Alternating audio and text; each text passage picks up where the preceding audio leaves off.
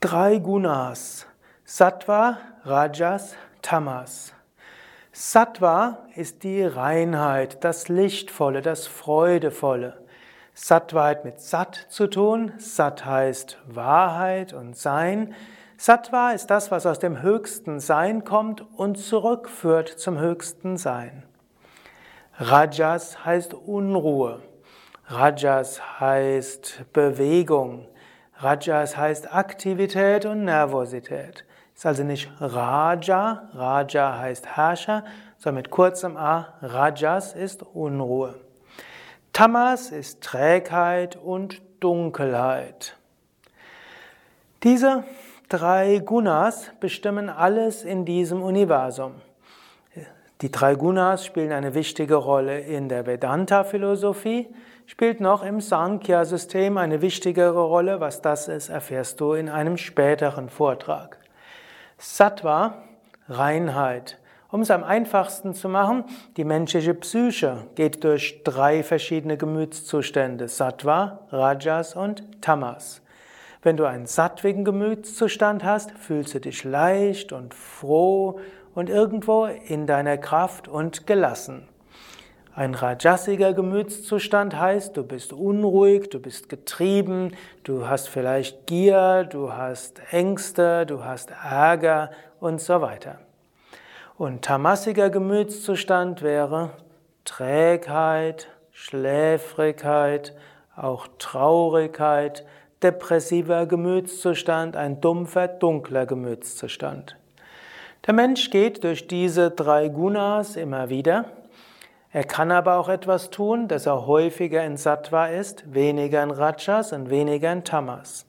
Der Mensch kann auch etwas dafür tun, dass der Tamas ein, auch ein positiver Gemütszustand ist und der Rajas auch. Ein angenehmer Tamas-Zustand ist einfach eine angenehme Müdigkeit, wo du dann eben gut schlafen kannst. Ein angenehmer Rajas-Zustand ist irgendwo Tatendrang.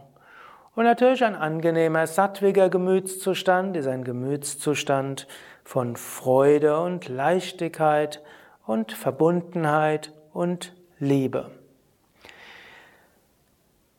Im Yoga wird empfohlen, Dinge zu tun, die Sattva in dir erhöhen, Dinge zu reduzieren, die Tamas erhöhen und Rajas erhöhen. Und das hat eine Auswirkung auf alles Mögliche, was du tust. Ich werde das in einem anderen Vortrag noch so viel mehr ausbauen, aber ich will es jetzt einfach schon mal erwähnen. Zum Beispiel die Ernährung hat bestimmte Auswirkungen.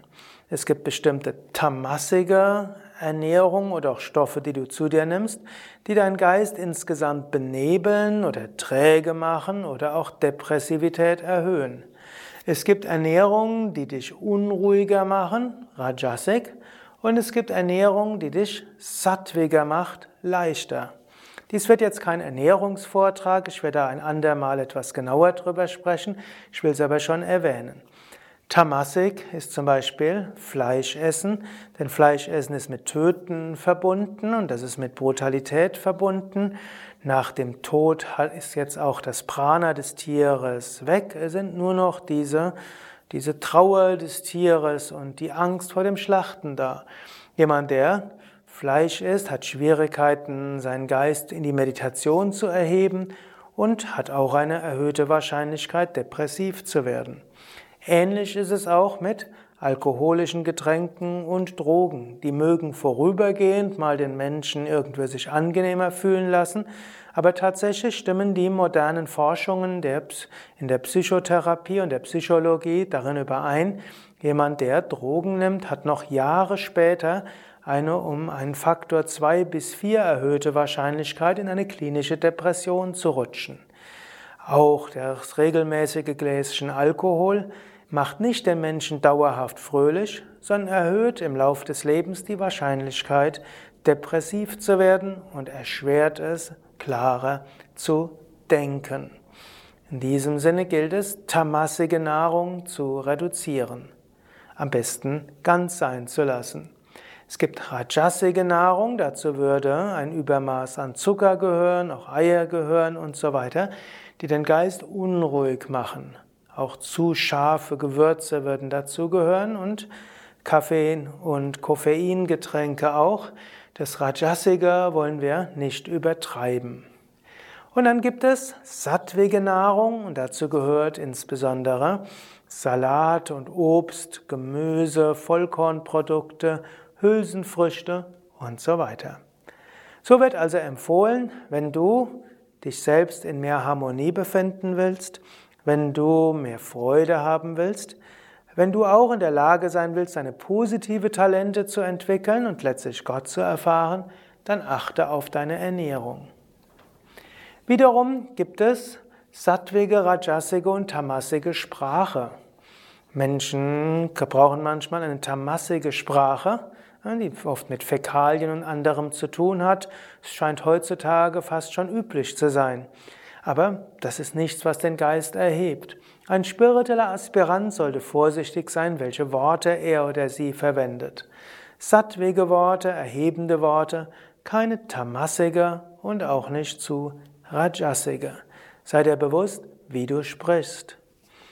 Wiederum die Art, wie du deine Wohnung einrichtest, kann Sattvik, Rajasik und Tamasik sein. Du willst natürlich deine Wohnung eher Sattvik einrichten. Genauso auch, welche Körperübungen du machst. Die Yoga-Übungen sind besonders Sattvik. Es gibt auch mehr Rajasige Sportarten.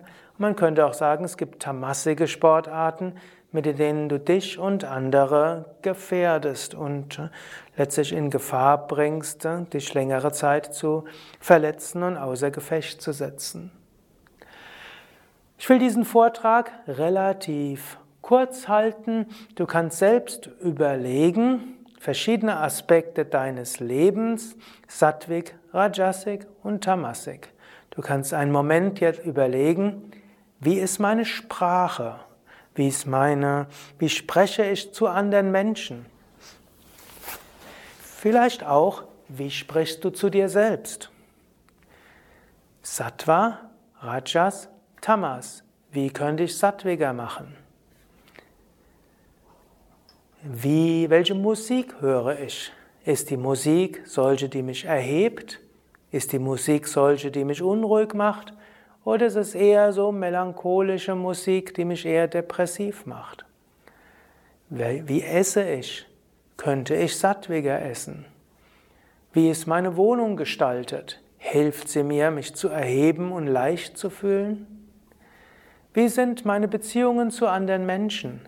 Mit welchen Menschen, mit denen ich zusammen bin, fühle ich mich leicht und erhaben? Mit welchen Menschen fühle ich mich eher unruhig? Welche ziehen mich herunter? Was nicht heißt, dass du jetzt die Beziehungen zu Menschen abbrechen solltest. Du könntest aber auch überlegen, wie könnte ich die Beziehung sattwiger machen? Wie ist es in meinem Beruf? Könnte ich den Beruf etwas sattwiger machen? Und so weiter. Wenn du Brahman erfahren willst, das Unendliche und das Ewige, wenn du dein höchstes Selbst erfahren willst, dann ist es wichtig, dich durchlässig und klar zu machen sattwig zu machen. Und auch, wenn du einfach nur Harmonie, Entspannung spüren willst, musst du sattwiger sein. Und wenn du willst, dass deine inneren Kräfte sich entfalten können, auch dafür brauchst du Sattva, vielleicht ein bisschen Rajas auch. Soweit ein paar Anregungen zu den drei Gunas und insbesondere zu Sattva zur Reinheit. Mehr Informationen zu den Gunas, auch zu Sattva, Rajas, Tamas, auch zu den vier großen S auf unseren Internetseiten www.yoga-vidya.de